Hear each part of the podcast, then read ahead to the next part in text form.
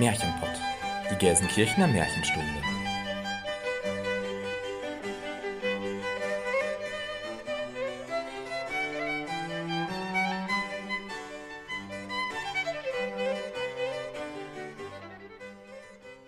Konnichiwa und herzlich willkommen zum Märchenpott, unserem Märchenpodcast. Wir sind Jenny Christian und Elena und wir nehmen euch mit in die weite Welt der Märchen, in die Welt von Es war einmal und wenn sie nicht gestorben sind, in die Welt von schönen Prinzessinnen und bösen Hexen, von guten Feen, mutigen Abenteurern und verwunschenen Königreichen, in die Welt von Schneewittchen, Dornröschen und Hänsel und Gretel. Aber auch in eine unbekannte Welt, in der euch Figuren und Erzählungen begegnen werden, die ihr noch nicht so gut kennt. Wir unterteilen unsere Folgen in Märchenstunde und Märchenkunde. In der Märchenstunde sprechen wir euch ein Hörspiel ein, in der darauffolgenden Märchenkunde-Folge tauschen wir uns dann darüber aus und analysieren und diskutieren Aspekte zu einem bestimmten Oberthema. Dabei sagen wir auch unsere Meinung, die natürlich keinen Anspruch auf Allgemeingültigkeit hat. Vielmehr geht es uns darum zu zeigen, wie zeitlos, aktuell und vielschichtig Märchen sind und warum wir uns ein bisschen Märchenzauber im Alltag bewahren sollten. Und damit beginnen wir mit unserer Folge 37 und dem Thema Märchen in Japan.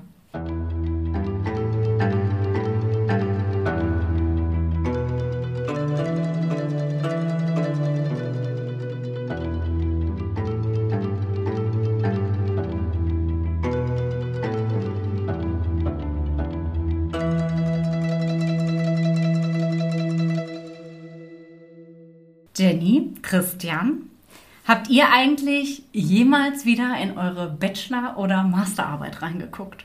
Ja, tatsächlich. Vor noch gar nicht so langer Zeit. Ich weiß auch gar nicht mehr warum. Ich glaube, ich habe die einfach nur auf dem Stick wiederentdeckt und dachte mir, ach, guck doch mal einfach rein. Echt? Und dann habe ich mal so ein bisschen noch überflogen und mir gedacht, boah, wie kluge Sachen man schreiben kann, wenn man sich zusammenreißen muss. Ne? Ich nicht.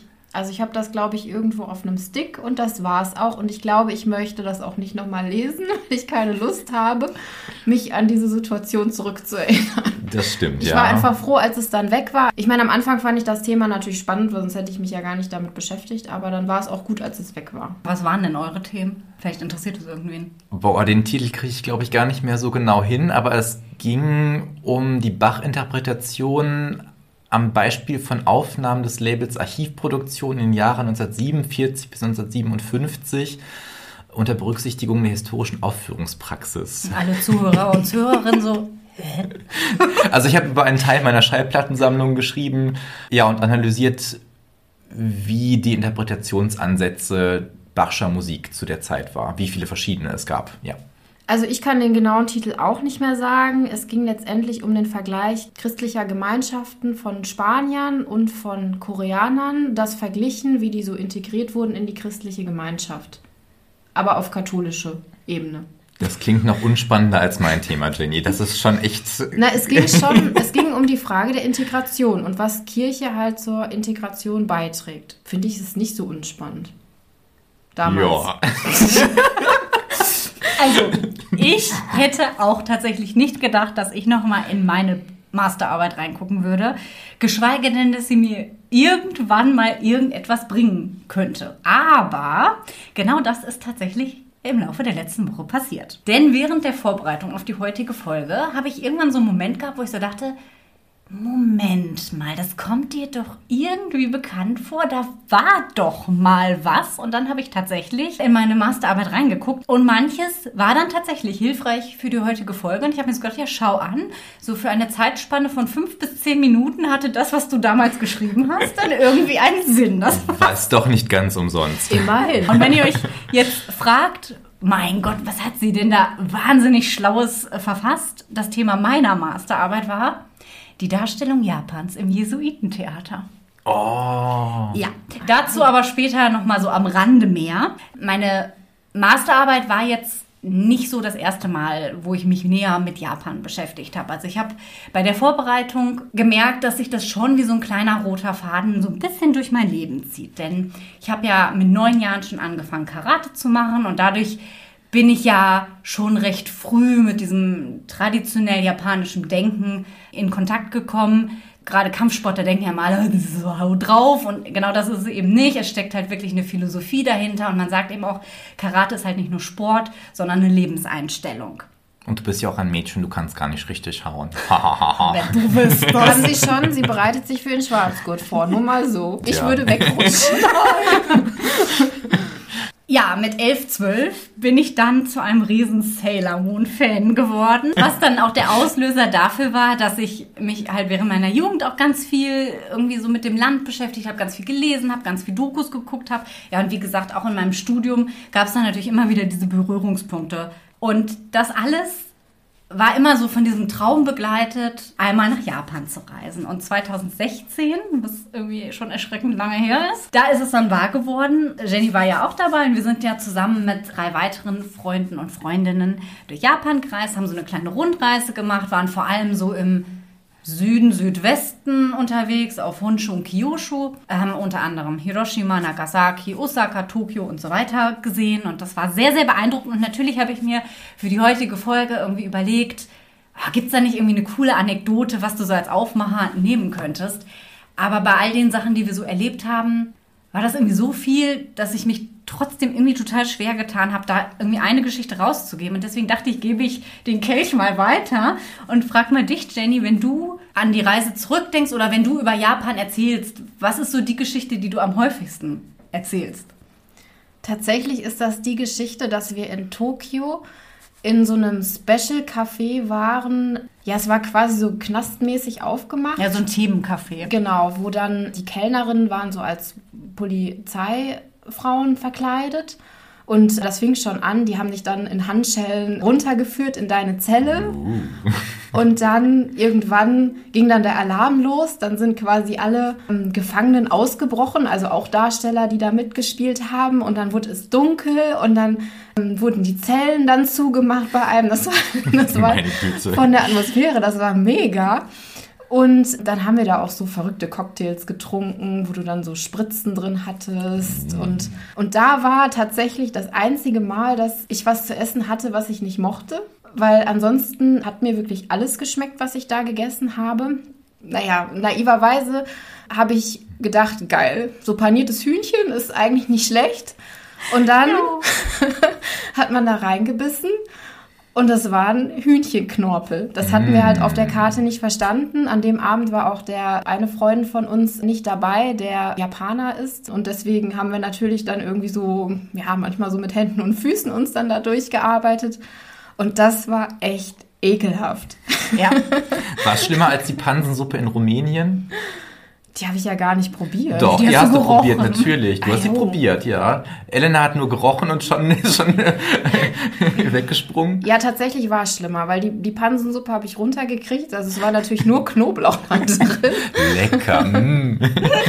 Aber die Knorpel, ich habe dann wirklich gedacht, okay, dann isst du das Fleisch ab, aber ich fand das so eklig, das im Mund zu haben. Ich, das, das konnte ich nicht. Ich hatte das ja auch und ich fand es auch absolut ekelhaft. Und als wir das dann den Verwandten von dem Freund erzählt haben, bei dem wir eben auch zu Gast waren, haben die uns halt ausgelacht und haben das überhaupt nicht verstanden, weil das da halt eine totale Delikatesse ist und die haben es nicht verstanden, warum wir das nicht mochten. Genau. Ja, das stimmt, das war schon eines der Highlights. Also wir könnten jetzt theoretisch natürlich die ganze Folge damit füllen, irgendwie darüber zu reden. Darum soll es natürlich nicht gehen. Aber ich habe halt ganz oft so im Alltag so Situationen, wo ich mich irgendwie an so Kleinigkeiten zurückerinnere. Zum Beispiel an die Sauberkeit, was einfach unglaublich ist. Das ist du siehst nirgendwo einen Mülleimer, aber es ist trotzdem überall sauber, weil halt die immer den Müll mitnehmen. Das ist ganz selbstverständlich da. Die öffentlichen Toiletten, die waren krass sauber. Ja. Also ich habe nie wieder so krass saubere öffentliche Toiletten. Und natürlich, wir sind ja super viel Zug gefahren, weil wir hatten ja so ein Rail-Ticket. Alle Züge waren pünktlich. Also es gab nicht einen Zug, der irgendwie ein bisschen Verspätung hatte. Null. Also die Geschichte, die bei mir hängen geblieben ist von euren Erzählungen, ist die, dass irgendwo eine Baustelle war und da zwei Leute standen, eine davor, eine Person dahinter. Ja. Äh, und die sagten, bitte geht Sie hier entlang, entschuldigen Sie die Unannehmlichkeiten. Genau. Auf der anderen Seite vielen Dank, dass Sie Verständnis hatten, bitte gehen Sie hier weiter. Genau. Und also, Ja. das fände ich schon schön, wenn es das hier auch gäbe. Ja, das war halt einfach so freundlich. Und das ist zum Beispiel, da denke ich ganz oft, ich fahre ja nun mal leider viel Bus und Bahn. Und da denke ich sehr häufig dran, da hatten wir nämlich auch eine Busfahrt. Und ähm, da sagte dann der Busfahrer halt, ja, entschuldigen Sie, wir fahren jetzt gleich über einen Huckel. Und dann fuhren wir über diesen Huckel und dann sagte er, ja, bitte entschuldigen Sie, dass wir über diesen Huckel gefahren sind, dass das jetzt so geruckelt hat. Und hier bist du so, äh, Entschuldigung, ich wollte hier aussteigen und habe gedrückt. Ja, müssen Sie drücken. Ja, hab ich ja. Ja, müssen Sie eher drücken. Ja, äh, hab ich. Ja, kann man jetzt nichts machen, müssen Sie halt die nächste aussteigen. Das ist halt so ein ganz anderes Dienstleistungsverständnis. Ich hatte am Freitag auf dem Weg nach Ückendorf übrigens eine Prügelei im Bus. So viel Ja, zum Thema da. schön. Nachdem wir durch die Wilhelminenstraße hier gefahren sind. Ja. Ich meine, natürlich, wie in jeder Gesellschaft auch da, es gibt auch negative Aspekte, sieht man zum Beispiel auch schön bei den öffentlichen Verkehrsmitteln, wenn es da überall die Piktogramme gibt, wo dann eben drauf abgebildet ist, man soll Frauen nicht unter den Rock fotografieren und so. Also da kann man Okay. schon erahnen, wo die Probleme in dieser Gesellschaft liegen. Es geht jetzt auch gar nicht darum, das zu verklären, aber ich finde so ein paar Sachen doch sehr, sehr schön und ja, da erinnere ich mich einfach wieder gerne dran zurück. Auf jeden Fall. Deswegen möchte ich euch eingangs auch noch einmal ein paar Facts über Japan erzählen und habe mir heute die Frage gestellt, was gibt es Wissenswertes über Japan? Jenny hat eine Frage.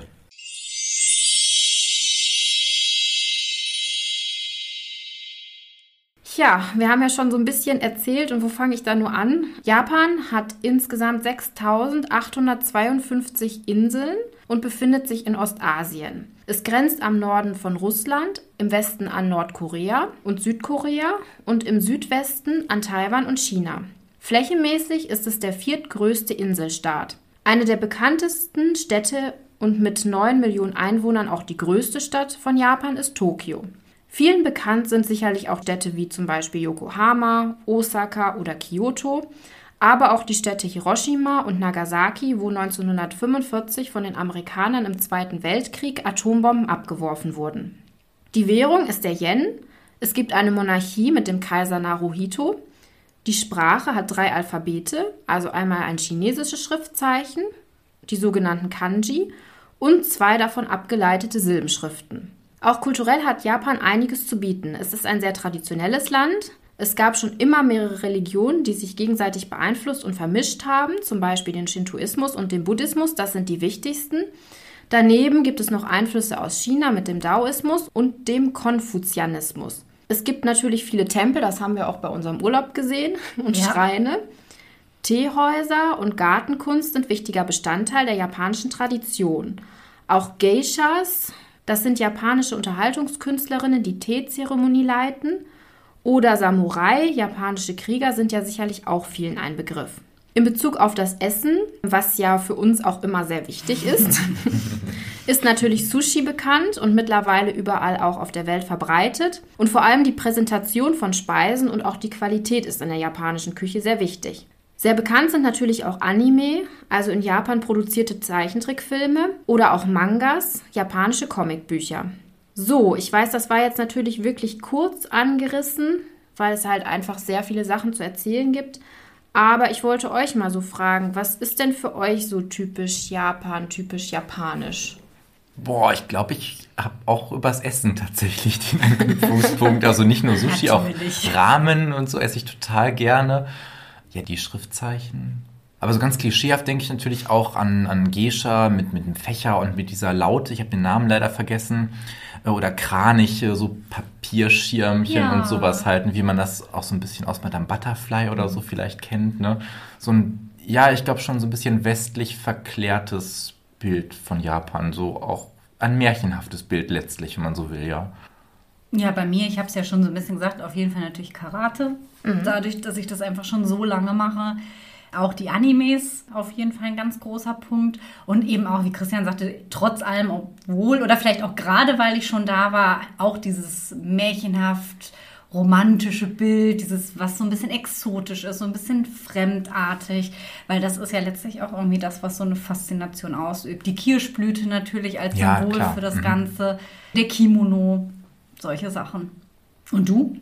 Tatsächlich auch Kirschblüten, die Geishas und auch die Schriftzeichen. Eigentlich super viel. Anime natürlich auch. Ich meine, das begleitet mich schon auch seit meiner äh, Jugend und auch noch früher, dass man im, im Fernsehen Animes geguckt hat, dass man auch Mangas gelesen hat. Also da ist schon auch sehr viel Anknüpfungspunkt bei mir tatsächlich. Ich schaue gerade tatsächlich auch eine Anime-Serie. Eine mit den roten Haaren. Ah ja. Ja, die ist auch schön. Wir haben jetzt angefangen mit den Anime-Serien, unter anderem mit Mila. Ja, das habe ich als Kind auch geschaut. Das lief ja damals auch im Fernsehen, genau. Genau. Was an dieser Stelle schon mal anklingt und was wir vielleicht auch noch mal sagen müssen, ist, dass wir, wenn wir heute über Japan sprechen, also über das Land, über die Geschichte und dann natürlich eben auch über die Märchen, dann können wir das hier nur oberflächlich tun und euch nur einen ganz, ganz kleinen Einblick in dieses Themenfeld geben. Also euch so ein paar Hintergrundinfos mitgeben, damit ihr so ein Gefühl für das Land bekommt und auch das, was wir erklären werden, es ist wirklich nur in kleinen Teilen möglich, weil wir sonst hier einfach den Rahmen sprengen würden und dann müsstet ihr euch fünf Folgen, a fünf Stunden anhören und das wollt ihr wahrscheinlich auch nicht so gerne. Oder einen eigenen Podcast Japan. Was auch zu bedenken ist, ist, dass neben Landeskunde und historischem Kontext in japanischen Märchen natürlich auch eine ganz andere Geistesgeschichte steckt als in europäischen Märchen mit ihrer christlichen Tradition. Und hier sollten wir dann auch schon mit der ersten Kontextualisierung anfangen und uns kurz über die japanische Geistesgeschichte so ein bisschen unterhalten, damit wir zumindest so ein paar ganz grundlegende Basics kennen. Jenny hat es gerade schon so ein bisschen angesprochen, als es in die Richtung Religion ging. Und dieser Begriff Religion wird im Japanischen mit Shukyo übersetzt, was religiöse Lehre bedeutet. Der Begriff entstand im 19. Jahrhundert als Übersetzung des westlichen Religionsbegriffs und da haben wir dann auch schon die erste Problematik, weil diesem Begriff ja die Vorstellung einer auf Dogmen begründeten Buchreligion zugrunde liegt. Und genau das ist eben in Japan eigentlich überhaupt nicht der Fall und das reicht auch nicht aus, um der japanischen Religion oder nennen wir es vielleicht auch eher Geistesgeschichte gerecht zu werden. Denn dabei handelt es sich vielmehr um eine Mischung aus verschiedenen buddhistischen Lehren, einheimischen Gottheiten, einer Vielzahl von Gottheiten, die über China, Indien und Korea mit dem Buddhismus nach Japan gekommen sind und die sich da zu einem ja, wenn wir es mal ganz platt sagen wollen, so ein Mischmasch aus verschiedenen Richtungen zusammensetzen. Ja, der Glaube an die einheimischen Götter, Naturkräfte und Ahnen wird als Shinto oder Shintoismus bezeichnet. Er ist polytheistisch, also es gibt eben einen Mehrgottglauben, nicht so wie im christlichen Sinne, wo es nur den einen allmächtigen Gott gibt. Das volksreligiöse Brauchtum spielt bis heute eine sehr, sehr große Rolle. Und wir haben zahlreiche lokale Traditionen, die sich miteinander vermischt haben über die Jahrhunderte, Jahrtausende oder die auch einfach immer noch nebeneinander existieren. Ja, der Buddhismus, auch das können wir hier nur ganz kurz anreißen, setzt sich aus ganz verschiedenen Richtungen zusammen. Wichtig ist zu wissen, dass es keine theistische Religion ist, also keine Religion, wo es eben diesen einen allmächtigen Gott gibt, sondern dass das alles eher in eine etwas philosophische Richtung geht, wo es vielmehr darum geht, Lebensweisheiten zu vermitteln und eben zu zeigen, wie man ein gutes Leben führen kann. Ja, und bis zur Meiji-Restauration im Jahr 1868, zum Thema Meiji-Restauration später nochmal mehr, wenn es so ein ganz bisschen um die geschichtliche Einordnung geht, da gab es auch überhaupt gar keine einheitlichen Religionen. Das alles war irgendwie durcheinander, überall. Man machte so irgendwie das, was einem selber auch was gab, was ich persönlich sehr sympathisch finde. Es gab nicht diesen Allmachtsanspruch, den wir ja schon im Christentum in frühester Zeit finden oder auch in anderen ähm, großen Weltreligionen. Dann gab es aber diese staatliche Trennung, die erzwungen wurde. Und man hat angefangen zwischen Buddha und Kami zu unterscheiden, also zwischen buddhistischen Tempeln und Shinto-Schreinen. Kami sind eben die Gottheiten, Geister, die dann eben nur noch in Shinto-Schreinen verehrt werden und der Buddha eben nur noch in buddhistischen Tempeln. Das Christentum mit seinem Eingottglauben war da natürlich irgendwie ein ziemlicher Fremdkörper und spielt bis heute in Japan nur eine untergeordnete Rolle. Und gleiches gilt auch für Muslime und auch die Juden sind nur eine kleine ethische Minderheit. Mal so eine ganz kleine Anekdote. Wir haben so viele Tempel in Japan gesehen. Also wir sind einen Tag, wo, in welcher Nagasaki. Stadt war das? Genau, in Nagasaki sind wir einfach nur eine Straße lang gelaufen, in einen Tempel rein, in den nächsten Tempel Das war rein. unglaublich. Und man muss dazu sagen, wir waren ja im September da und es war so unfassbar heiß.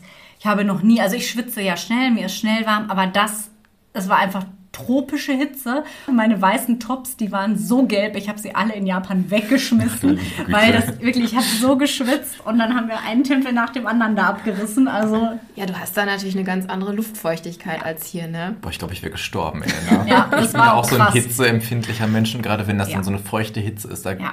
drehe ich am Rad. das Boah. war auch wirklich hart. Dann noch ein Tempel und noch ein Tempel und das war so ein Tempelmarathon eigentlich. Also ihr wart in mehr Tempeln in Japan, als wir Kirchen in Rumänien besichtigt Ja, haben. Auf jeden Definitiv. Fall. Okay, das Auf ist viel. Ja, machen wir mal den Schwenker zum Märchen in Japan. Bisschen Background Story habt ihr jetzt schon mal und wir erzählen euch an dieser Stelle ja natürlich auch nichts Neues, wenn wir sagen, dass Märchen eine Textsorte und Erzählform sind, die wir natürlich nicht nur im europäischen Raum finden, sondern weltweit. Und das ist ja auch an verschiedener Stelle hier im Märchenpott schon mal angeklungen, wenn wir uns zum Beispiel bestimmte Motive angeguckt haben, die wir irgendwie auch in China oder in Afrika gefunden haben. Und wir haben im Märchenpott ja auch schon mal eine Folge zu einer großen außereuropäischen Märchensammlung gemacht, nämlich Tausend und eine Nacht in Folge 17. Und ich glaube, Tausend und eine Nacht ist auch wenn es um außereuropäische Märchen geht, das, was hierzulande so am bekanntesten ist? Oder könntet ihr jetzt oder hättet ihr im Vorfeld dieser Folge irgendwie sagen können, ja, ich kenne irgendwie ein japanisches Märchen? Also ich habe ja in meinem äh, Bücherregal viele japanische Märchenbücher. Ich habe die auch noch nicht alle gelesen.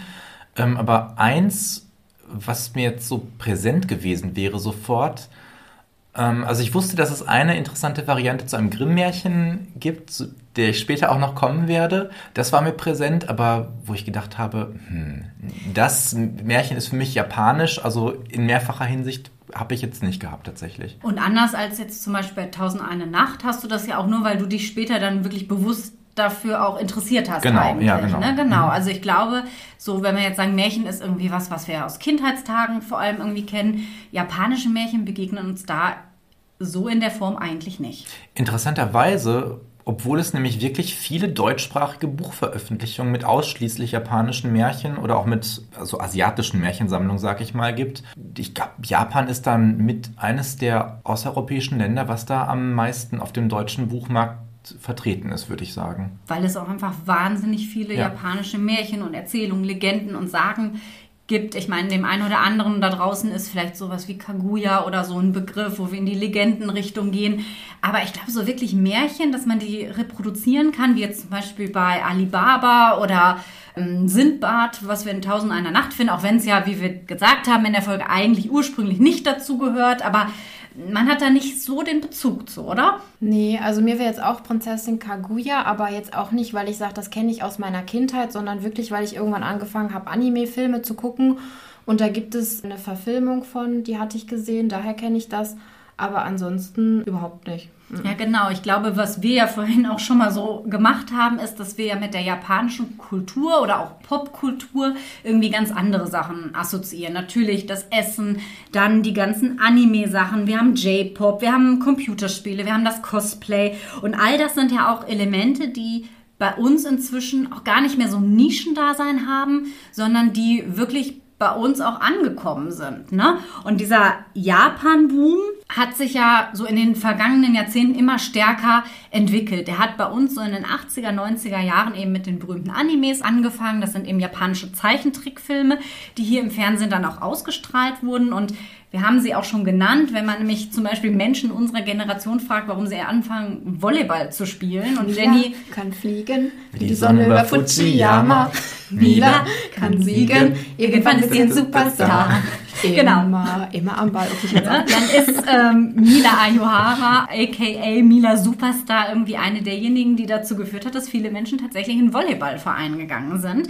Das ist übrigens auch ein Manga von 1968 ist, also die ist schon ziemlich alt. Krass. Ähnliches haben wir ja zum Beispiel auch bei den Kickers oder ein Super Trio. Und wir haben auch so Zeichentrickfilme wie Heidi mhm. oder Biene Maya, die ja auch japanisch sind, was uns vielleicht gar nicht so klar war, dass das tatsächlich daher kommt.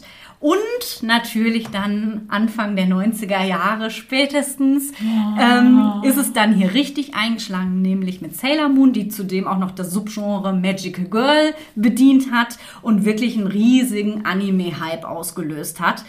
Und das war für viele Menschen damals auch der erste Kontaktpunkt so mit Japan, wo man dann irgendwie auch angefangen hat, ja, das ist so was ganz anderes. Die Sehgewohnheiten, die ja sehr von Disney und diesem amerikanischen Markt geprägt sind, die sind in diesen Animes schon ganz anders ausgeprägt. Da wird auf andere Dinge Wert gelegt und man hat dann irgendwie so angefangen, oh, da möchte ich vielleicht mehr drüber wissen. Das erscheint mir vieles fremd. Also ich kann mich zum Beispiel auch noch erinnern, als ich das erste Mal Shihiros Reise ins Zauberland gesehen habe, ist mir das ganz, ganz krass aufgefallen, wie der moralische und inhaltliche Aspekt einen ganz anderen Schwerpunkt hat, als man das von den Disney-Filmen kennt. Und das finde ich super, super spannend. Und ja, wie gesagt, das ist dann für viele so der Anlass gewesen zu gucken, was steckt denn dahinter? Wie ist die Mentalität? Wie denken die eigentlich? Ich erinnere mich noch ziemlich gut. Ich habe auch bei meiner Oma früher nach der Schule dann Sailor Moon geguckt. Und die fand das so furchtbar. Die konnte sich dieses zum Teil ja sehr überdrehte auch und mit den hohen Stimmen, ne, das konnte, die musste immer weggehen. Ich habe gesagt, nee, das kann ich mir nicht angucken. Ich gehe mal in die Küche, ich mache mal irgendwas. Ne? Und der so. ja, weil es halt ganz anders ja. ist. Aber diese Faszination für dieses Land und das Interesse, was damals irgendwie dann bei uns auch entstanden ist. Und anfangs war das ja bei uns auch so ein bisschen nerdig, ne? So, ach ja, so Japan und hm. mittlerweile ist es ja total bei uns angekommen. Das gab es früher auch schon. Also auch früher hatte man schon eine Faszination für das Land und das war der sogenannte Japonismus. Also es ist eine Bezeichnung für den Einfluss der japanischen Kunst auf KünstlerInnen der westlichen Welt. Und um das nachvollziehen zu können, muss man sich bewusst machen, dass Japan eben nicht nur einfach so ein fernes Land war.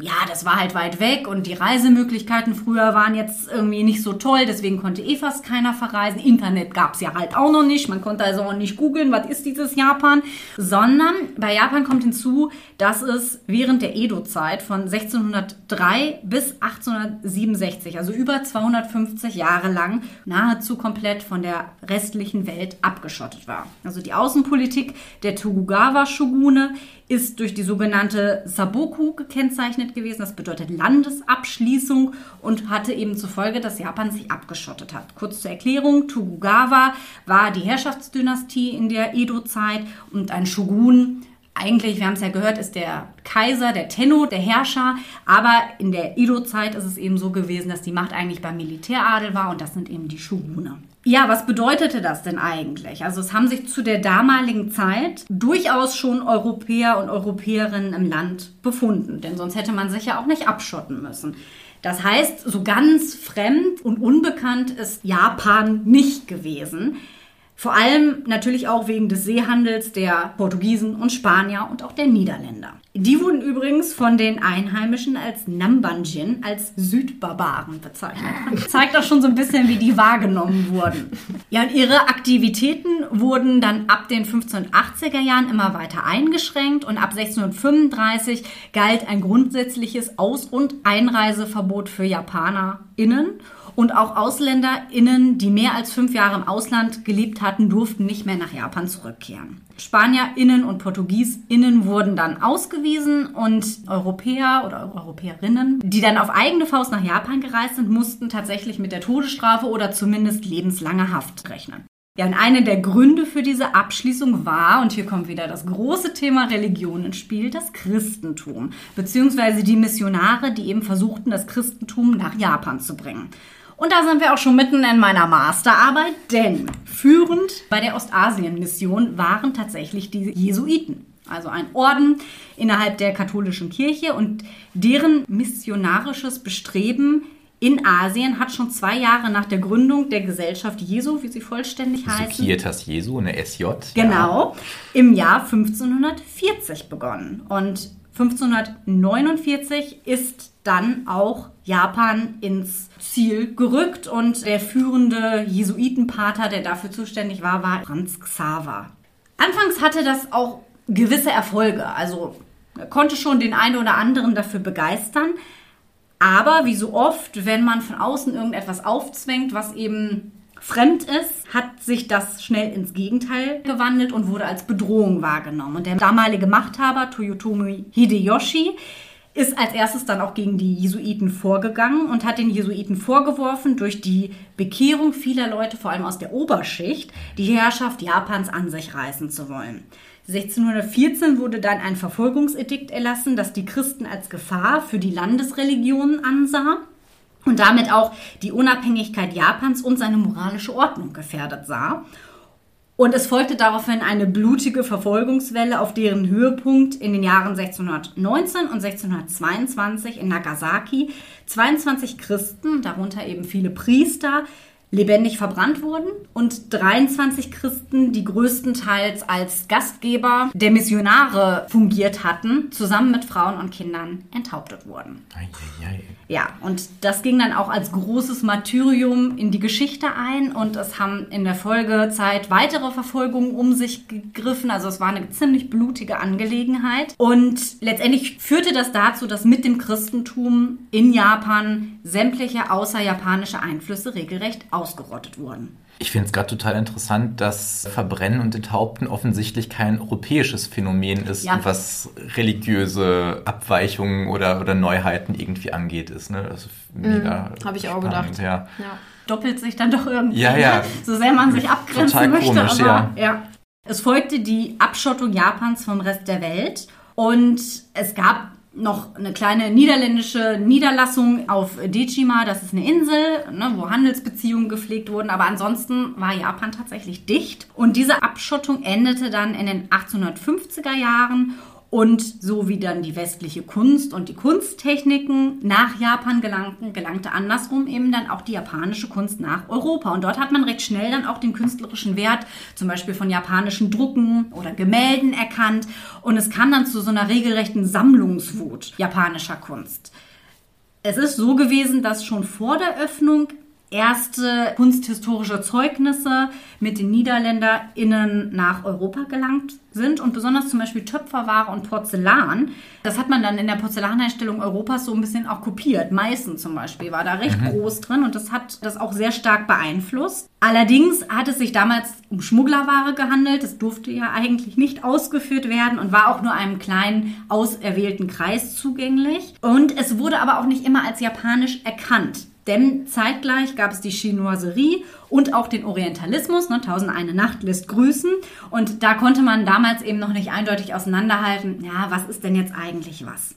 Nach der Öffnung wurde dann dieser künstlerische Wert der japanischen Güter und Werke auch von der breiten Masse erkannt und der französische Kunstkritiker Philippe Burti hat dann den Begriff des Japonismus geprägt und dieser steht für eine positive Aufnahme Verbreitung und Umsetzung japanischer Einflüsse. Jetzt fragt man sich ja, okay, wenn das in der Kunst irgendwie so ein Riesending war, wie war das denn in der Literatur? Und eben dann auch mit den Märchen. Ja, und vor allem in englischen Nachdichtungen sind tatsächlich japanische Märchen und Sagen auch erschienen. Allerdings sind diese bis heute nicht so verbreitet bzw. nicht so besonders bekannt. Volksmärchen oder Volkssage wird im Japanischen als Minwa bezeichnet und erste Märchenstoffe gehen ähnlich wie bei uns ziemlich, ziemlich weit zurück. Also wir finden sie bereits in den Verssammlungen und Reichschroniken der Nara-Periode ab dem 8. Jahrhundert. Und damit gehören sie zu den frühesten literarischen Zeugnissen Japans. Wie bei uns hatten sie zunächst auch eine mündliche Erzähltradition, was eben bedeutet, dass die Erzählungen, die verschriftlicht wurden, natürlich im Ursprung noch viel, viel älter sein müssen und noch viel weiter als das 8. Jahrhundert zurückreichen. In der Edo-Zeit, die wir gerade schon hatten, wurden dann auch Märchensammlungen gedruckt und es wurden auch zum Beispiel Märchen in Bildform dargestellt, aber auch die waren auch eine schöne Parallele zu uns damals, vor allem irgendwie auch für Kinder dann gedacht. Erst nach der Öffnung Japans haben dann die japanischen Gelehrten so diesen volkskundlichen Wert der Märchen anerkannt, weil volkskundliche Stoffe sind ja erstaunlicherweise immer so ein bisschen, das ist ja auch bei uns nicht anders, mit immer so einem minderwertigen Charakter. Mhm. Ja, und da hat man dann aber auch erstmal so damit angefangen, sich mal näher damit zu beschäftigen und mal so zu gucken, ah, was haben wir denn hier eigentlich? In den 1930er Jahren hat dann Kunio Yanagita damit begonnen, Märchen und Sagen systematisch zu sammeln und aufzuzeichnen und hat dann auch eine 36-bändige Sammlung herausgegeben. Interessanterweise hatte er die Auffassung, dass durch die westliche Industrialisierung Japans eine Krise der kulturellen Identität entstanden war. Und deswegen ist er in die Provinzen und hat nach ursprünglichen kulturellen Gedankengut gesucht. Und das fand ich ja eine sehr schöne Parallele erstmal zur Romantik, dieser Epoche, in der die Grimms gewirkt haben, hatten wir ja schon recht ausführlich, aber eben auch zu der Idee, die die Grimms ursprünglich hatten, weil genau das wollten die ja auch machen. Die wollten eigentlich ja auch losgehen und mal horchen, aber das hat ja nicht geklappt und deswegen haben sie sich das erzählen lassen. Ja, und der Yanagita, der hat das eben gemacht. Aber dass es 36 Bände geworden sind, das ist schon eine Menge. Ich meine, ja. Brüder Grimm waren jetzt ja zwei Bände nur ne, mit ungefähr 200 Märchen. Hast du eine Zahl, wie viele Märchen da nee, waren? das weiß ja, ich das leider nicht. Das müssen ja also unfassbar Tausende viele sein, ne? und das ist ja nur ein Teil. Ja, ne? krass. Inzwischen gibt es auch Sammlungen aus ganz Japan und Eine besondere Rolle, das kommt nämlich dann auch noch zusätzlich hinzu, nehmen dabei auch die Märchen aus Okinawa ein. Das ist eine mehrere tausend Kilometer lange Inselkette und die hat ursprünglich mal nicht zu Japan gehört und war bis 1879 sogar ein eigenständiges Königreich. Und das bedeutet, dass Sprache und Kultur sich natürlich auch so ein bisschen unabhängig von Japan entwickeln konnten. Eines dieser Bücher ist auch ausschließlich mit Märchen, was hier auf dem Tisch liegt, das äh, Märchen von dieser Insel Okinawa. Das werden wir euch auch nochmal detailliert auf Instagram vorstellen. Genau. Diese Minwa aus Okinawa sind in einer unglaublichen Vielzahl erhalten und die werden Yugatai genannt. Also das ist nochmal so eine eigene Kategorie in dieser japanischen Märchenwelt. Insgesamt kann man sagen, dass japanische Märchen thematisch sehr vielfältig sind, weil natürlich auch die Quellen sehr vielfältig sind. Also wir müssen uns immer bewusst machen, Japan wurde von China, von Indien beeinflusst, vom Buddhismus beeinflusst und dann gibt es ja auch noch diese lokalen Einflüsse, die auch in den Märchen eine sehr, sehr starke Rolle spielen. Was wir sehr gut wiedererkennen, sind Gegensätze wie arm und reich, gut und böse, Gott gegen Dämon. Das ist uns sehr vertraut. Und Japan hatte auch, und das fand ich auch sehr interessant, auch seinen eigenen japanischen Grimm. Der wird tatsächlich auch so bezeichnet. Und das war Kisen Sasaki.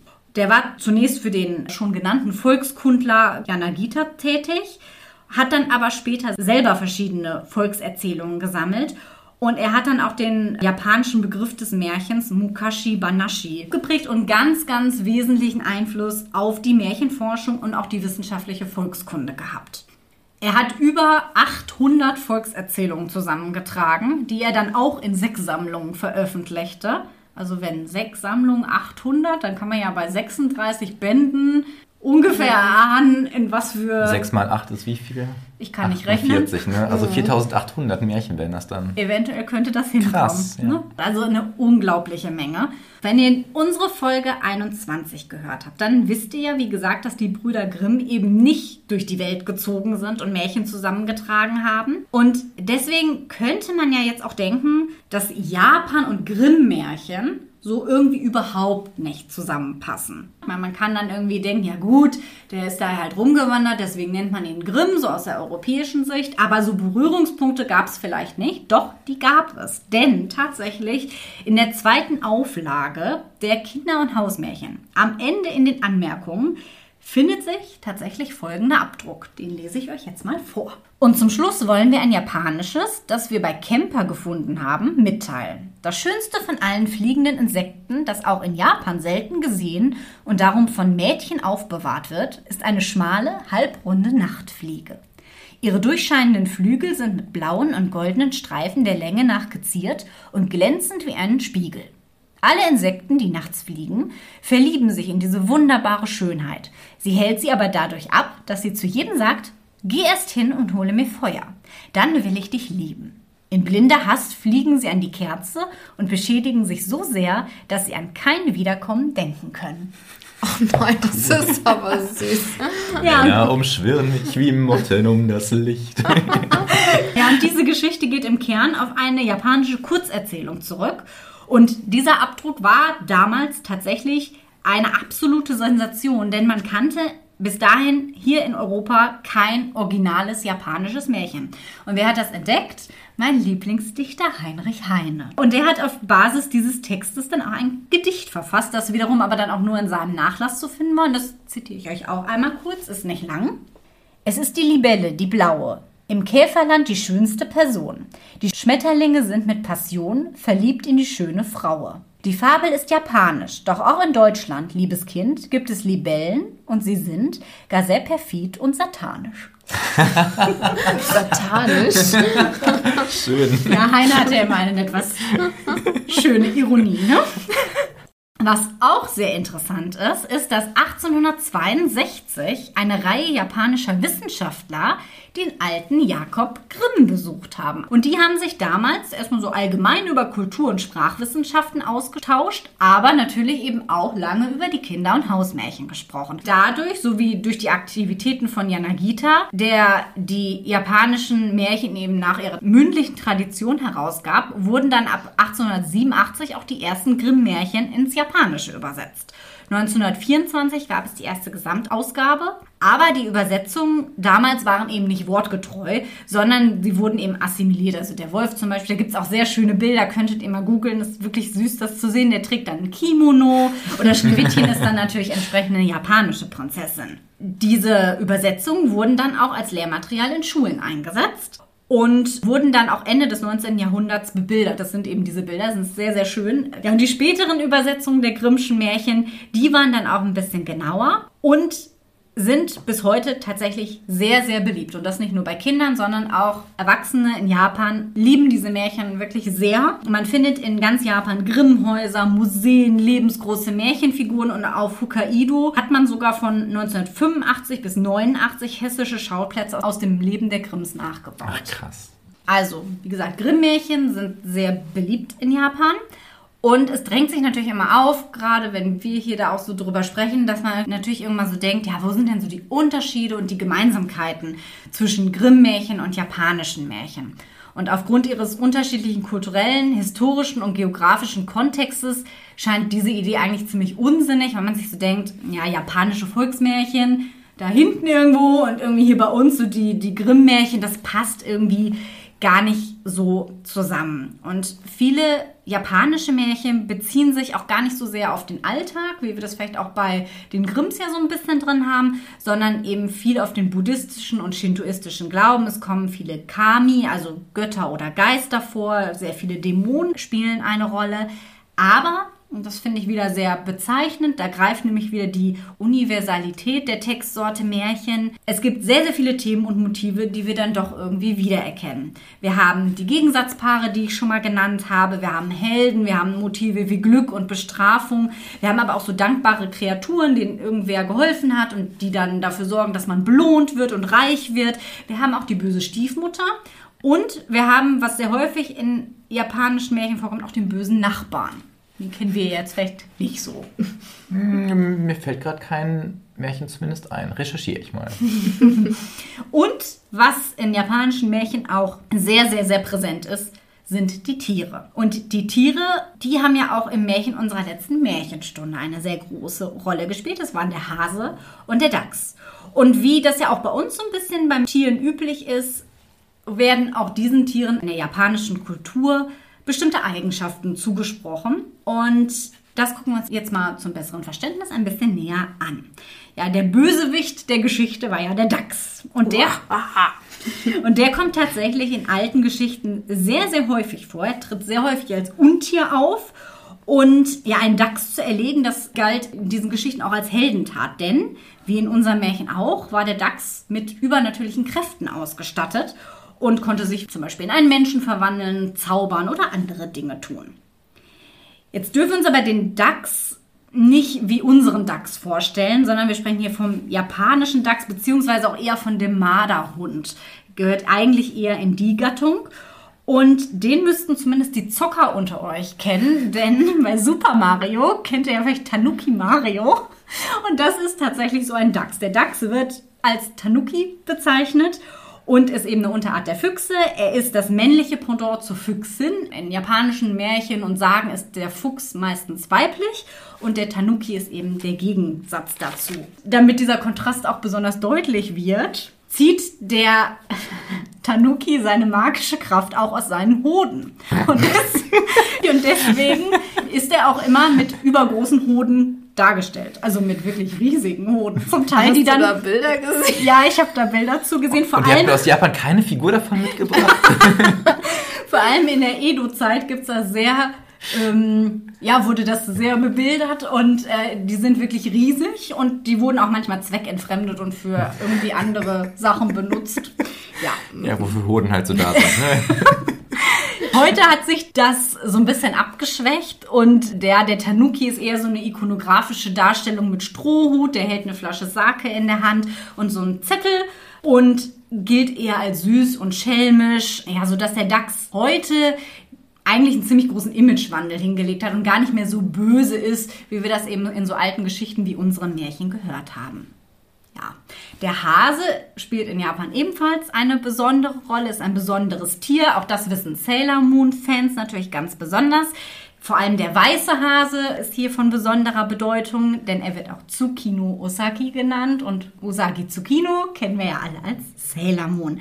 Und das ist nämlich eine Anlehnung auch an den Mondhasen und der entspringt eben der japanischen Mythologie, ist in der Shinto-Religion zuzuordnen und hat eben entsprechend eine hohe Bedeutung. Wie fandet ihr denn das Märchen? Ich fand das sehr außergewöhnlich und ich war doch überrascht, wie brutal es ist. Also wie da die Frau umgebracht wurde von dem Dachs und dann zerstückelt und gekocht, das kam mir irgendwie Wacholderbaum. bekannt vor. Genau. und dann hinters Haus geschmissen und dann auch die Idee vom Hasen, den Dachs zu töten, indem er ihn da in so ein Boot setzt und dann mit dem Ruder drauf kloppt. das fand ich schon sehr außergewöhnlich, sagen wir es mal so. Ich fand es sehr cool, weil da der Wert von Freundschaft nochmal so beschrieben wird. Deswegen haben wir es auch ausgesucht. Natürlich. Und nicht so wie in deutschen oder europäischen Märchen ist ja eher die Liebe oder eine Liebesbeziehung, sondern da eine platonische Beziehung. Ich habe aber bis zum Schluss gehofft, dass die Frau dann doch noch irgendwann wieder lebendig wird, wie beim Wacholderbaum der Junge dann. Aber das ist ja leider nicht eingetreten. Aber die haben ja trotzdem. Dafür hat die Freundschaft. Ja, behalten. genau, richtig, richtig. Und er hat die Hasen immer besucht. Genau. Aber fandet ihr sehr fremdartig? Also so Details mit Miso und Pfeffer, diese Salbe, die ja angeblich da heilen sollte, und dieser Reismörser. Aber wenn man das jetzt wie das ja offensichtlich bei den Grimmschen Märchen in Japan passiert ist, wenn man die ein bisschen japonisiert hat, wenn man diese japanischen Märchen ein bisschen ja, ich will nicht sagen germanisiert, aber ein bisschen in den europäischen Kontext eingebettet hätte. Ich glaube, das wäre mir nicht aufgefallen, dass es ein japanisches Märchen ist. Ich glaube tatsächlich wegen der Auswahl der Tiere. Also Dachs wäre jetzt für mich nicht unbedingt mit so einem bösen Tier in Verbindung. Das stimmt, bei uns wäre es vielleicht eher der Fuchs oder, Oder der, der Wolf. Wolf. Ja, Fuchs und Genau. Wolf Ja, sind mhm, häufig, genau. ne? Genau, das fand ich ein bisschen anders. Und ich war halt einfach wirklich überrascht, weil da sehe ich so ein bisschen dann die Parallele, weil wir hatten das ja auch mal besprochen mit der Brutalität und Mhm. das hat man da auch sehr. Ja, ein Märchen, das mir sofort einfiel, als wir dann beschlossen hatten, Japan als Thema aufzugreifen, war das Märchen von der Frau ohne Arme. Und da wird es bei einigen vielleicht schon klingeln. Wir hatten ja auch mal in einer Folge das Mädchen ohne Hände aus der, 25. aus der Sammlung der Brüder Grimm besprochen, was ja wiederum auf das Märchen Penta ohne Hände von Giambattista Basili aus dem frühen 17. Jahrhundert zurückgeht. Und diese Thematik ist offensichtlich noch viel, viel älter. Denn es gibt eben dieses Märchen, das sehr ähnlich ist. In Osaka gab es eine reiche Familie mit einer Tochter, die hatte aber keine Mutter mehr und sie hatte eine böse Stiefmutter, das hast du ja auch schon angedeutet, Elena, dass es das auch in Japan eben gibt. Und diese böse Stiefmutter befahl den Knechten, dass sie das Mädchen töten sollten. Also es ist nicht der Teufel, der da irgendwie dem Mädchen an die Haut oder an die Hände will, sondern eben die böse Stiefmutter. Und wie bei Schneewittchen so ähnlich wird die von den äh, Knechten dann in den Wald geführt, aber es ist nicht so wie bei Schneewittchen, wo der Jäger dann ein anderes Tier tötet und dann Eingeweide als Wahrzeichen bringt, sondern die Knechte hacken eben dem Mädchen die Arme ab und bringen die als Beweisstück mit nach Hause. Ja, und sie zieht auch dann umher, sie verspürt auch Hunger und weil sie eben keine Arme mehr hat, muss sie auch die Früchte, wie das Mädchen ohne Hände, mit dem Mund vom Baum pflücken. Da sind es hier eben keine Birnen wie bei den Grimms, sondern Orangen. Und es gibt überraschend viele Parallelen ab dieser Stelle auch, also auch dieser vertauschte Brief. Beim Mädchen ohne Hände ist es ja der Teufel gewesen, der die Briefe austauscht. Und hier in der japanischen Fassung ist es aber die böse Stiefmutter, die die Briefe austauscht. Und dass die Frau dann mit dem neugeborenen Kind auch, was eben dann als Monster im Brief beschrieben wird, dann verstoßen wird und in die Welt geschickt wird. Es geht aber am Ende auch wie bei den Grimms gut aus. Also ich fand die Parallelen trotz der Unterschiede in den äh, Details also echt unglaublich. Ja, Hätte ich nicht, auch. also als ich das erste Mal gelesen hatte, war ich ganz überrascht, dass das trotz der räumlichen Entfernung so ähnlich von der Struktur ist. Das ist ja Total. fast die gleiche Geschichte Ja, eigentlich, ne? eigentlich schon, genau, Ja. richtig. Es gibt aber auch Unterschiede, und zwar das Märchen, was ich eigentlich ursprünglich mal vorstellen wollte hier in dieser Folge, nämlich Laus und Floh, natürlich, ne? Löschen und Flöchen. Richtig, genau, aber... weint. Ja, Flöchen hat sich verbrannt. aber interessanterweise ist trotz des ähnlichen Titels und auch da wieder seltsam, es ist Zufall, es ist kein Zufall, keine Ahnung, dass da die beiden, naja, ich will nicht sagen exotischen, aber das sind nicht Tiere, wo ich sofort an Märchen denke, wenn ich das nicht kennen würde, äh, so in dieser Konstellation auch gemeinsam auftauchen. Und in dieser Geschichte ist es aber so, dass Laus und Flo sind in diesem Fall wohl offensichtlich Männer, eine Braut sich aussuchen wollen und zu den Töchtern einer Kimun Menoko, einer Hexe, kommen. Und die sind wohl sehr schön und die versuchen dann, sich da nachts tatsächlich am Busen der Töchter einzunisten. Also die Laus probiert es erst bei der jüngeren Schwester, aber sie entdeckt das dann und ekelt sich davor. Und jetzt habe ich noch nie Läuse gehabt, furchtbar, und schmeißt die dann weg. Dann versucht sie es aber bei der älteren Schwester, die sich schon immer nach einem Mann gesehnt hat, wie das bei guten Frauen so sein sollte natürlich, ne? und sagt dann so im Halbschlaf im Scherz, ah ja, die Laus ist mein Mann und äh, ist zu mir gekommen. Und der Plot der Geschichte ist es dann letztlich, dass diese Laus ein verwandelter Gott ist. Und so sind die Ainu, also ein Volksstamm der Japaner, offensichtlich entstanden. Die stammen von der Tochter einer Hexe und einem in einer Laus verwandelten Gottheit ab. Ist also ja auch klar, wenn ich ein Gott bin, verwandle ich mich ja auch in eine Laus. Ich könnte alles sein, aber ich verwandle mich in eine Laus. Also ich würde den Dachs mit den großen Hoden bevorzugen, Laus ist auch okay. ähm, also wir sehen, es gibt Märchen, wo es große Parallelen gibt und es gibt Märchen, wo es eigentlich überhaupt keine Parallelen gibt, trotz ähnlichen Titels und die mir zumindest dann doch irgendwie fremd waren, auch wenn es deutsche und europäische Märchen gibt, wo man sich dann hinterher fragt, hm, okay, was ist Aussage oder wie auch immer. Ähm, aber das fand ich schon, schon sehr seltsam. Aber interessant, mega interessant. Finde aber, was dabei irgendwie so rauskommt, ist, dass trotz Unterschiede oder auch Gemeinsamkeiten letztendlich der Zweck oder die Wirkung von Märchen ja eigentlich trotzdem die gleiche bleibt. Also Märchen erklären uns die Welt. Ne? In dem Fall mit dem Volksstamm sogar hat das ja schon einen Sagencharakter. Genau. Also die erklären uns die Welt, die warnen uns vielleicht vor Gefahren, zeigen uns irgendwie den aus damaliger Sicht richtigen Lebensweg auf. Und das können sie ja letztlich nur, weil sie eben allgemeingültige Themen behandeln, die eben alle Menschen oder zumindest einen großen Teil der Menschheit irgendwie betrifft. Und das finde ich irgendwie auch total schön am Märchen, denn trotz unterschiedlicher kultureller Einflüsse und Ausgestaltungen kann sich irgendwie jeder oder jede darin wiederfinden, darin hineinversetzen das heißt, dieses Woher komme ich eigentlich und wer bin ich, spielt dabei überhaupt gar keine Rolle. Was bei vielen japanischen Märchen auch der Fall ist, dass die Moral dann am Ende nochmal so in ein, zwei Sätzen deutlich ausgedrückt wird. Und bei der Frau ohne Arme ist es, man soll anderen nichts Böses tun, das ist es, was ich euch erzählen wollte. Ja, das ist genau ja dieses, ne? Ich möchte euch irgendwie eine Lehre vermitteln, ich möchte euch eine Botschaft vermitteln, die euch im Leben irgendwie nützt. Und ob ich jetzt Japanerin Deutsche, Deutscher oder was auch immer bin, das verstehe ich halt, egal wo ich auf der Welt bin. Und da finde ich, hat diese Allgemeingültigkeit von Märchen eine total tolle Funktion, weil sie solche Geschichten für alle irgendwie zugänglich macht. Ergänzend kann man vielleicht noch sagen, dass sich thematisch und inhaltlich äh, unter japanischen Märchen so grob drei große Gruppen ausmachen lassen. Die Tiermärchen, die Schwankmärchen und die Geister- und Dämonenmärchen. Ein Tiermärchen habt ihr ja schon kennengelernt in unserer letzten Märchenstunde. Aber wir haben uns für heute auch jeder nochmal ein Märchen aus jeweils einer dieser Kategorien ausgesucht. Und ja, Jenny macht einfach mal den Anfang. Mit einem Tiermärchen. Ja, welches Tier habe ich mir wohl ausgesucht? Hm, nachdem wir Aquacultura ja schon äh, kennengelernt haben, könnte es sich um eine Katze handeln. Mautz, genau. Für die Pokémon-Fans unter euch. Ich habe mir das Märchen ausgesucht mit dem Titel Die Vampirkatze. Oh. Da kommt der rumänische Einschlag nochmal durch. Super.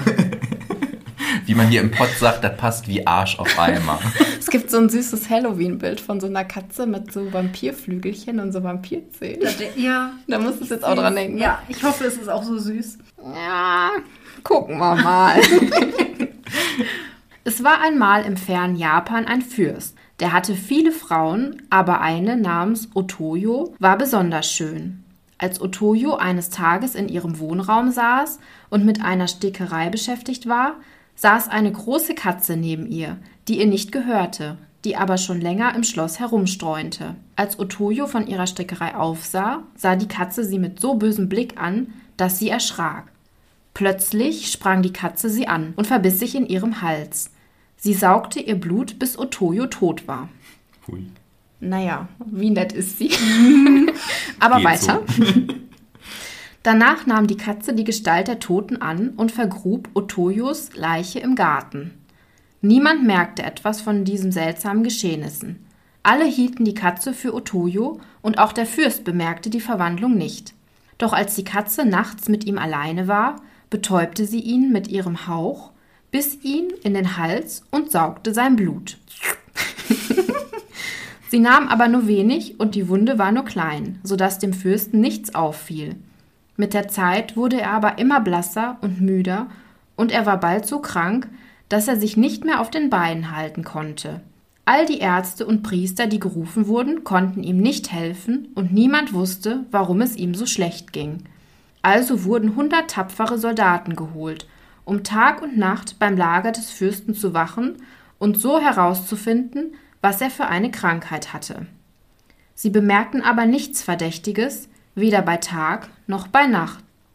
Die Katze saugte aber weiter jede Nacht Blut von ihm, weil sie mit ihrem Zauber die Wachen einschlafen ließ und sie erst morgens aufwachten.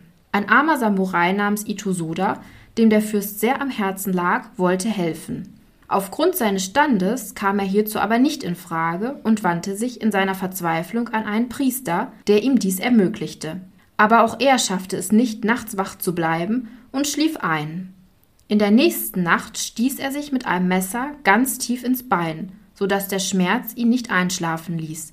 Als er merkte, dass er schläfrig wurde, drehte er das Messer wieder und wieder, und tatsächlich hielt ihn der Schmerz wach. Das ist schon krass, ne? Also sehr aufopferungsvoller Samurai. Und mega männlich, ja. Vielleicht mit großen Hoden. Jenny. Jetzt reiß ich mal zusammen. Also sah er, wie die wunderschöne Otoyo an das Lager des Fürsten trat. Sie aber bemerkte, dass sie beobachtet wurde und lobte den Samurai wegen seiner Wachsamkeit. Itosoda hatte aber einen Verdacht und bohrte von nun an jeden Tag in seiner Wunde, um nicht einzuschlafen. Also mied Otoya jeden Abend das Lager des Fürsten und dieser erholte sich wieder. Die Katze war rasend vor Wut und war blutdurstig. Sie war sich sicher, dass Ito Soda die Schmerzen nicht länger wird aushalten können und deshalb unter ihrem Bann einschlafen wird. Doch er schlief trotz aller Schmerzen nicht ein. Er sprang auf und wollte sie ergreifen, als sie in das Zimmer des Fürsten ging, sie aber floh laut kreischend in ihr Zimmer und die beiden lieferten sich einen verzweifelten Kampf. Die Katze merkte, dass sie nicht entkommen konnte und verwandelte sich wieder in eine Katze zurück und sprang aus dem Fenster und rannte in den Wald. Der Fürst wurde schnell wieder gesund und entlohte den tapferen Ito Soda für seinen Mut und seine Treue. Er wurde zum Freund des Fürsten und sie gingen zusammen auf die Jagd. Dabei erlegte der Fürst eines Tages ein Tier, das aussah wie eine große Katze, und Ito Soda erkannte die grässliche Vampirkatze, gegen die er so unerbittlich gekämpft hatte. Sie war tot. Also ein bisschen anders, als ihr dachtet vielleicht, Ja, ne? nichts mit süßen Kätzchen. Nee, Und eigentlich ja dann am Ende doch ein Heldenmärchen, ne? genau. Cool. Im Prinzip schon, ja. Ja. ja. da war der Samurai der Held. Ja, als Hintergrund zu dem Märchen und weil Katzen auch in der japanischen Mythologie und auch im Alltag der Japaner eine wichtige Rolle spielen, möchte ich noch euch noch ein bisschen Hintergrund zu Japan und Katzen erzählen. Neko ist im Japanischen die Katze an sich und sie haben im Volksglauben eine hohe Bedeutung. Dabei gibt es glückbringende, aber auch sehr böse Vorstellungen. Euch allen bekannt ist wahrscheinlich Maneki Neko, die Winkekatze. Sie soll Glück bringen. Sie ist der japanischen Rassekatze der Japanese Bobtail nachempfunden. Und es gibt unterschiedliche Legenden, die Grundlage sein sollen, vor allem aus der Edo-Zeit, die Elena gerade schon so ein bisschen angesprochen hat. Ich sage nur einmal nochmal Geschichtszahl zum Einordnen. 1603 bis 1868 und der frühen Meiji-Zeit 1868 bis 1912. Eine der frühesten Legenden möchte ich euch einmal ganz kurz erzählen. Eine Geisha wurde von einer tollwütigen Katze auf der Toilette angegriffen. das passiert halt So mal. fangen Geschichten an, ja. Aber ihr müsst euch vorstellen, wir haben euch erzählt, die Toiletten sind sehr sauber in Japan. Der Hausbesitzer kam zu Hilfe und enthauptete das Tier. Der Kopf flog in Richtung Toilette und biss einer Schlange in den Kopf und rettete die Geisha vor der Schlange. Die Geisha war traurig, weil sie ihr Haustier verloren hatte und der Hausbesitzer schenkte ihr eine Katze aus Keramik, die Vorbild für die Winkelkatze sein soll. Ja, toll. Also musste die Katze ihr Leben lassen, um dann die Herrin vor der Schlange zu retten? Ja, also sie hat die ja gerettet. Ja, okay. Aber mit ihrem hat abgeschlagenen Kopf. Kopf, ja. Genau. Und deswegen hat Okay. sie ihr Glück gebracht. Okay. Ah ja. Mhm. Ja, ich fand es auch ein bisschen strange, aber wir nehmen es mal so hin. Aber es gibt auch noch einige andere Legenden darüber. Es gibt aber nicht nur positive Bilder von Katzen in der japanischen Mythologie. Die Nekomata, die gegabelte Katze, kann sich aus normalen Hauskatzen entwickeln und lebt in abgelegenen Bergregionen. Sie ist bösartig und der Gegenpart zur bekannten Glückskatze. Sie sind ungewöhnlich groß und haben zwei Schwanzspitzen. Wenn sie sich unbeobachtet fühlen, können sie sogar auf zwei Beinen gehen. Sie haben Kräfte der schwarzen Magie und können Hauskatzen verhexen, japanische Geister beschwören und sich vom Blut ihrer Besitzer ernähren. Ja, meine Katzen werde ich das nicht hören lassen. ich möchte nämlich nicht, dass die mein Blut trinken und dann sich in mich verwandeln. Ich habe gerade schon gesagt, als du das Vampirmärchen, also die Vampirkatze vorgestellt hast, musste ich schon an Aria denken, die ja manchmal ihr Schnäuzchen nicht richtig zumacht und dann hat sie ja auch ihren Eckzahn so überstehen. Habe ich schon gedacht, na, wenn die heute Nacht auf dich draufspringt, vielleicht will die nicht kuscheln, sondern vielleicht will sie dein Blut saugen. Ja, die früheste Erwähnung in der Literatur findet sich zwischen 1334 und 1339. Es ranken auch um diese Gestalt viele Legenden. Dann gibt es noch die Katzenmonster oder Katzengeister, die Baneko, die andere magische Fähigkeiten haben, sich auch aus alten, fetten Katzen entwickeln können. ich darf also meine Katzen nicht so fett werden lassen im Alter. Sonst habe ich nachher so ein Katzengeistmonster sitzen. Immer Und- viel Knoblauch essen, das hilft bestimmt. Und sie sollen auch entstehen, wenn sie das Blut ihrer verstorbenen Herren trinken oder Frauen. Okay, also irgendwann, wenn ich dann tot bin und da liege und die mein Blut trinken, dann sind, können sie sich in mich verwandeln. Und Menschenfleisch ist die bevorzugte Speise. Der Leichnam kann durch die Kraft des Baneko gesteuert werden und Verbrechen begehen. Also wenn wir irgendwann eine Podcast-Aufnahme machen und hier eine miauende Jenny sitzt, dann wissen wir, was dir passiert ist. Ja? Vielleicht wisst ihr das auch gar nicht. Vielleicht wurde ich schon ersetzt. Und euch ist das nur nicht Du aufgefallen. bist eigentlich schon eine Katze. Nee, ich bin ja tot. Ich bin jetzt quasi. Ja, aber du bist eigentlich die Katze. Genau, so ist das. Ja. Wenn das Katzenmonster beim Tod eines Menschen über ihn springt, kann es seine Gestalt annehmen. Geister beschwören können sie auch und sie sind auch beliebte Motive in Horrorfilmen. Die Nekomata sind häufig in Animes zu finden, zum Beispiel in Naruto oder in Pokémon. Ja, was denkt ihr denn so über die Vampirkatze? Was meint ihr, was für ein Katzentyp ist die so? Nee, ist auch böse, ne? ja, also nicht die liebe Winkelkatze. Nee. Genau, also ich hätte auch gesagt, das ist irgendwie entweder eine Nikomata, weil die trinken ja auch das Blut, Genau. aber dadurch, dass sie sich ja auch in den, den sie tötet, verwandelt, dachte ich dann ne? eher Ja. so, ja, genau, in, vielleicht eine Baneko, die dann halt beides kann. Eine Kreuzung aus beiden. Aber eigentlich ist die Vampirkatze voll die Superkatze. Obwohl sie am Ende ja tot ist, ne? Ja, stimmt auch wieder. Aber ich kenne das von Füchsinnen aus chinesischen Märchen und in koreanischen Märchen ist das auch so, dass die Füchsin dann auch immer jemanden da bezirzt und sich dann auch verwandelt. Also da scheint es ja echt Parallelen zu geben. Grundsätzlich lässt sich aber sagen, dass Katzen in Japan sehr beliebt sind. Aufgrund der beengten Situation, gerade auch in Großstädten wie Tokio, kann kaum jemand ein Haustier halten. Daher sind auch Katzencafés sehr beliebt. Ja, die kommen ja bei uns jetzt auch langsam. Genau. in Hamburg in einem, oder? Und in Bochum, Und in Bochum, ja. Ach, da gibt es auch eins. Ja. Ach, krass. Genau, für die unter euch, die vielleicht nicht wissen, was das ist, das ist einfach ein Café. Aber da sind freilaufende Katzen, meistens so fünf, sechs, und die kann man dann streicheln. Und das sind auch meistens Katzen aus dem Tierschutz. Also es ist eigentlich eine sehr schöne Sache. Und auch gerade für Leute, die sich halt kein Haustier erlauben können, ist das natürlich toll, da irgendwie eine Katze streicheln zu können. Oder mit der zu spielen oder zu schmusen. Und die- auch für die, die eine haben, ist das auch toll. Es gibt auch viele Katzenfiguren in Japan. Die bekannteste ist wohl Hello Kitty. Und es gibt eine Katzeninsel, Ayoshima, auf der mehr als 122 Katzen wohnen. Also viel mehr als Menschen. Es gibt nämlich nur 22 Menschen da. Und sie wurden damals geholt, um Mäuse zu jagen. Jetzt haben sie aber dann die ganze Insel bevölkert. Und ich dachte, Eda, du könntest ja mal erzählen. Wir waren ja da. Ja, 122 Katzen, nix 122 Katzen. Als wir da waren, war es halt, wie schon erwähnt, so brüllend heiß, dass sie sich alle verkrümelt haben. Ich glaube, wir haben von den 122 Katzen vielleicht drei gesehen. Und gestreichelt haben wir vielleicht eine. Und das war's. Ja, das war leider sehr enttäuschend, ja. das stimmt. Das war so der mit so der einzige Flop auf der Reise, weil wir natürlich so, du hattest ja damals auch noch keine Katzen mhm. und wir halt so, oh Katzen, Katzen, Katzi, Katzi, Katzi und wirklich, es war so heiß, dass die sich überall verkrochen haben. Man hatte sie da manchmal an irgendwelchen schattigen Plätzchen oder so gesehen, aber die wollten einfach nicht rauskommen, weil es denen auch zu heiß war. Man kann es ihnen ja nicht mal verübeln, oder? Nein, hätte ich auch gemacht. Aber theoretisch gibt es da super viele Katzen. Ja. Ja, ich habe euch ein ziemlich lustiges Schwankmärchen mitgebracht, um dann nochmal einen Bogen zu den letzten Folgen zu schließen. Und zwar hat es den schönen Titel Der Matsuyama-Spiegel. Und zwar geht es darin um einen jungen Mann, der seinen Vater sehr liebt und verehrt hat.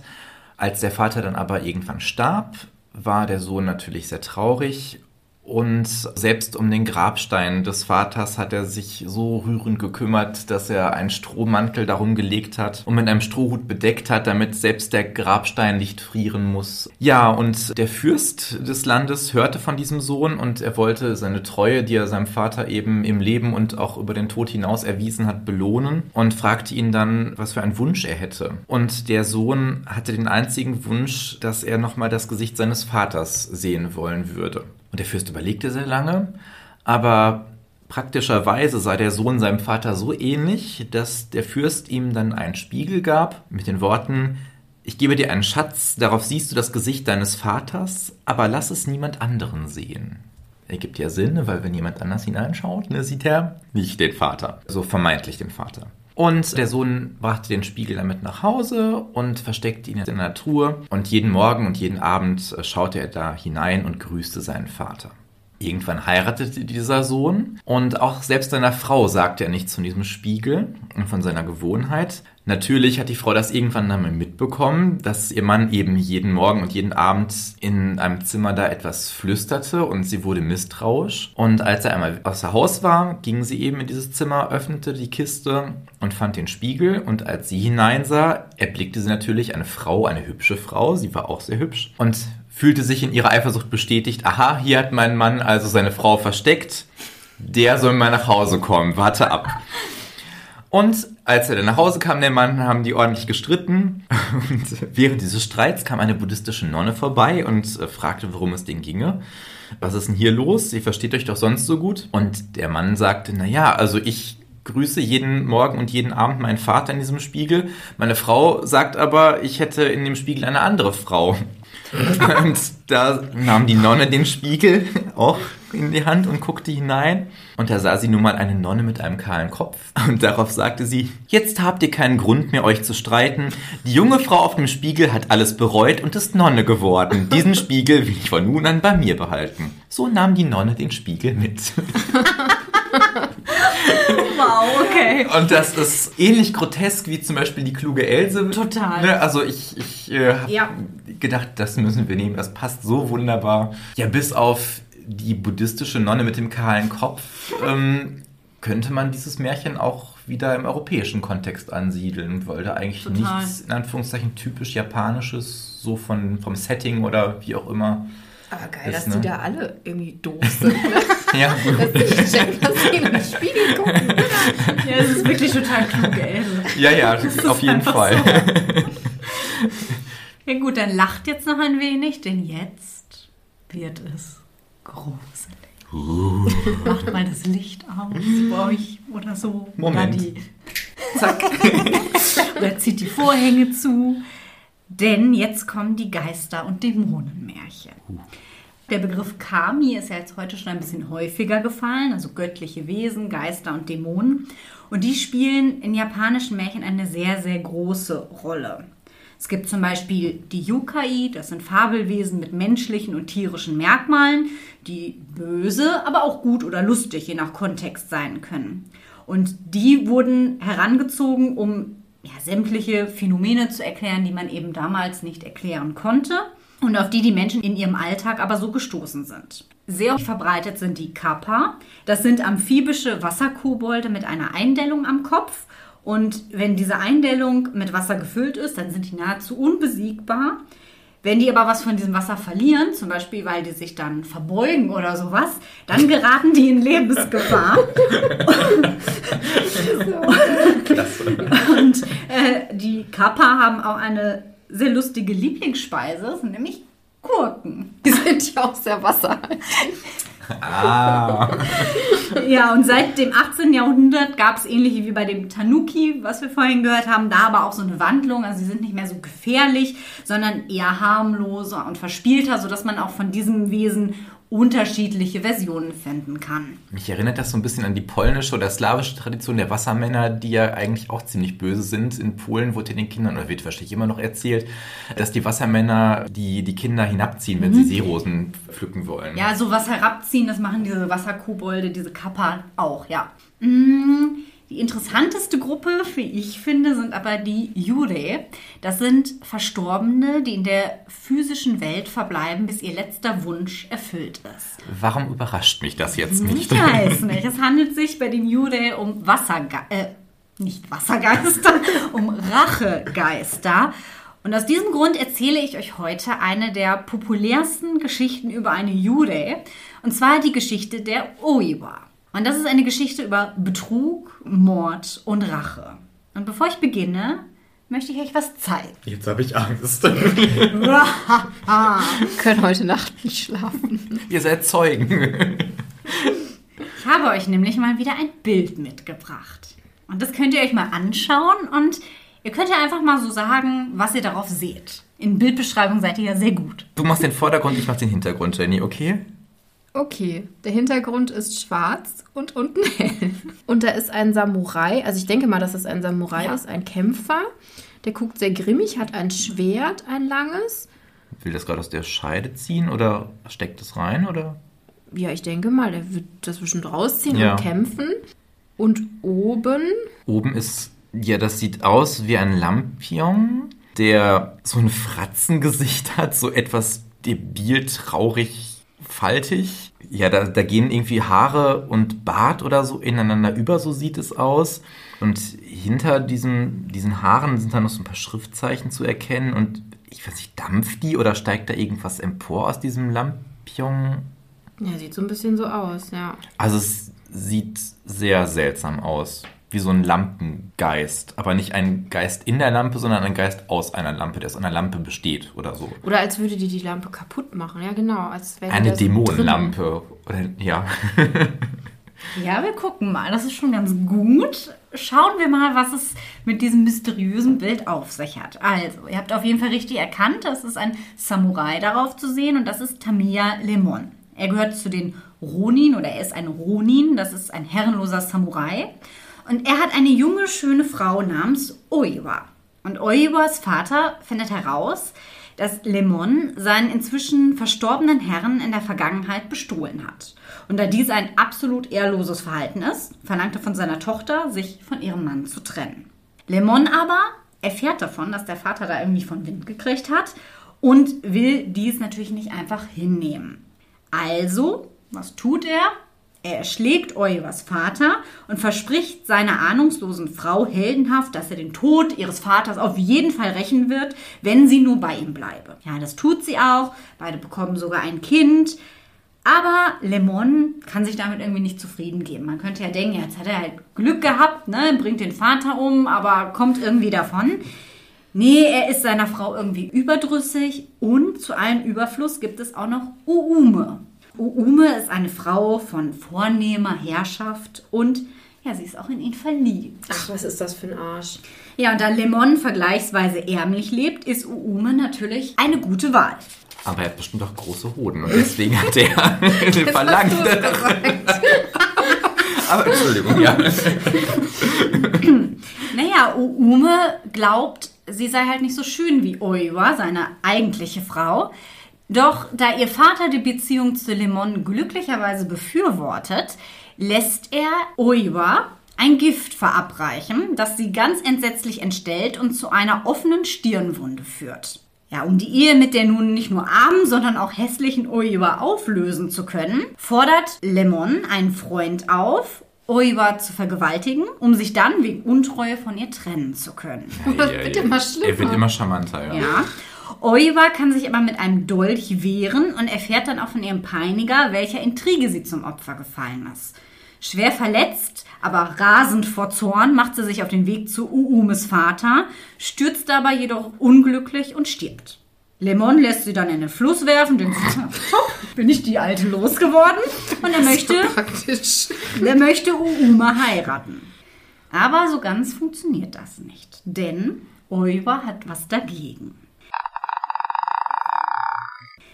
Sie lässt ihm einfach keine Ruhe. Immer öfter sieht er ihr entstelltes Gesicht. Überall. Eben auch in Lampions, wie auf dem Bild, das ihr gerade beschrieben habt. Immer wieder taucht ihre grausige, entsetzlich verzerrte Fratze auf. Ja, Lemon wird zunehmend paranoid und das Ganze gipfelt dann darin, dass er Oiwa im Antlitz seiner neuen Frau erkennt. Daraufhin tötet er Uume in der Hochzeitsnacht und verfällt, heimgesucht von Oiwas entstellten Gesicht, vollends dem Wahnsinn. Boah, das ist Ui, perfekter ui, ui. Stoff für einen Horrorfilm. Ehrlich, da könnt, ich habe schon Bilder im Kopf. Da könnte man so einen richtig geilen, gruseligen, spannenden Film machen. Ja, pass auf, da sprichst du nämlich schon genau was Richtiges an. Oiwa, also die Hauptfigur dieser Geschichte, ist eine Onyo. Und das ist eine spezielle Art von Jure, also eine spezielle Art von Rachegeist. Nämlich ein Rachegeist, der eine Gefahr für die Lebenden darstellt und eben von einem ungeheuren Zorn angetrieben wird. Dieser Zorn ermöglicht es den Onyo, die Kluft zwischen Jenseits und Diesseits zu überwinden. Und eigentlich, Jenny, müsste dich das an was erinnert haben. Mich hat es zumindest total an was erinnert. Nämlich an japanische Horrorfilme. Und da ganz besonders an Samara bzw. Sadako Yamamura, die wir aus The Ring kennen, einer japanischen Horrorfilmreihe, die auch bei uns sehr berühmt ist. Die dürfte das bekannteste Beispiel dazu sein. Ihre finale Erscheinung ist tatsächlich auch eine direkte Adaption von Oiwa. Und das gleiche Motiv finden wir auch zum Beispiel in Ju-On, also The Grudge, gab es auch mehrere Verfilmungen von. Und ich glaube, wenn ich euch das nächste Bild zeige, dann wisst ihr auch genau, was ich damit meine.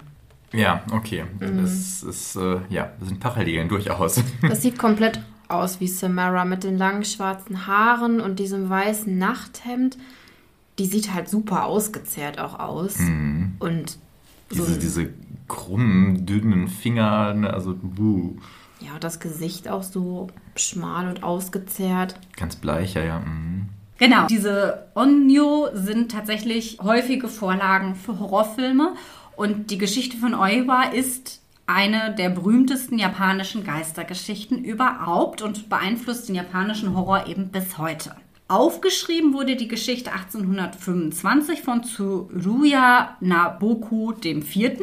und zwar als Kabuki-Theaterstück, also während der Edo-Zeit und es hatte einen riesigen Erfolg, eben auch weil es mit der Angst der Menschen gespielt hat, ja, dass die Geister Japans die Tempel verlassen und in die Häuser der einfachen Leute eindringen. Und die einfachen Leute waren ja genau die, die im Zuschauerraum des Kabuki-Theaters saßen.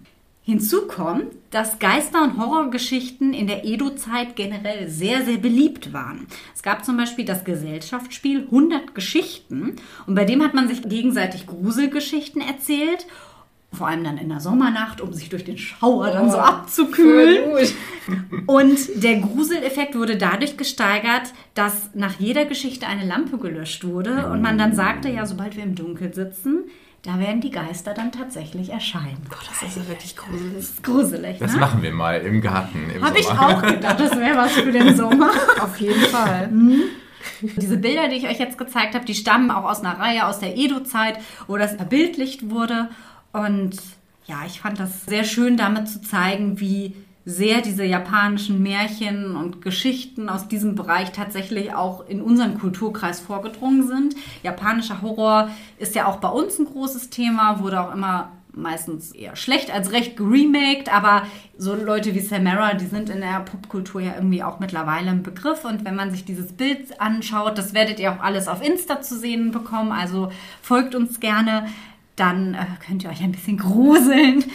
Aber letztlich ist ja sogar auch die Kategorisierung der Märchengruppen wie bei uns eigentlich. Also die Geister- und Dämonenmärchen sind so wie unsere Zaubermärchen, mhm. wenn auch etwas spezieller natürlich, aber Tiermärchen und Schwankmärchen sind ja auch bei uns die beiden anderen. Also selbst in der Kategorisierung gibt es da eigentlich keine großen Unterschiede. Es ist ein bisschen, ja, ist es dann enger gefasst eigentlich? Wobei unsere Hexenmärchen sind ja auch irgendwie speziell, ne? sind anders speziell wahrscheinlich. Geister schon immer auch präsenter sind, ne? Also das ist, finde ich, so ein, so ein typisches äh, japanisches Motiv auch. Ja, aber das liegt ja eben, wie wir gehört haben, an den religiösen und geistesgeschichtlichen genau. Einflüssen. Aber insgesamt finde ich, oder das wäre so mein Fazit, was ich unter das Ganze ziehen würde, dass auch wenn wir natürlich gewisse Aspekte haben, die uns so ein bisschen in Anführungszeichen exotischer erscheinen, die Quintessenz eigentlich immer die gleiche ist und die Funktion von Märchen in Japan keine andere ist als die, die wir hier haben. Und dass, wie ich auch schon sagte, durch diese Universalität Märchen aus Japan genauso zugänglich sind wie Märchen aus Tausend und eine Nacht und wie Märchen von den Grimms oder wie Märchen von Andersen oder von wem auch immer. Ja, finde ich auch, weil diese Universalität der Märchen eben auch da gilt. Und das finde ich echt sehr interessant, weil trotz der räumlichen sehr weiten Trennung ist es doch sehr vergleichbar. Also ja, das ist auch so ein Fazit, das war mir gar nicht so klar im Vorfeld unserer Folge und das ist auch das, was ich heute mitnehme. Ich finde, es ist halt beides. Es ist auf der einen Seite kannst du wahnsinnig viel, und das haben wir ja heute wirklich nur anreißen können, über die Kulturgeschichte, über die Geschichte eines Landes mitnehmen. Du kannst da wahnsinnig viel interpretieren und rausholen, wie wir das ja häufig machen, wenn wir Märchen in den zeitgeschichtlichen Kontext einbetten. Aber auf der anderen Seite kannst du es auch wirklich auf dieses Thema runterbrechen und dann hast du einfach ein Märchen, wo du dir denkst, ja, es ist halt egal, wer ich bin, was ich bin. Ich verstehe das, weil das einfach Themen sind, die die Menschen beschäftigt. Und das zeigt halt, dass die Menschheit trotz aller kulturellen, ethischen und räumlichen Trennung trotzdem eins ist. Hast du sehr schön gesagt, aber ich hoffe trotzdem, dass mich heute kein Rachegeist oder eine Vampirkatze überfällt. Ja, ich habe schon Bock. Also ich glaube, ich werde mir heute Abend irgendwie so einen japanischen Horrorfilm reinziehen. Ich habe da Lust drauf jetzt. Ja, ich bin da raus. Ich bin ja nicht so der, der riesige Horrorfreund. Ja gut, also ich gucke einen Horrorfilm, Christian liest nochmal einen Schwank und Jenny schmust mit ihren Katzen und hofft, dass sie nicht gebissen wird. In diesem Sinne, wenn Jenny bis dahin nicht in eine Monster-Totenkatze verwandelt wurde. Und uns vielleicht dann auch schon gebissen hat. Dann sehen wir uns als Baneko in der nächsten Märchenstunde. Na, uns genau.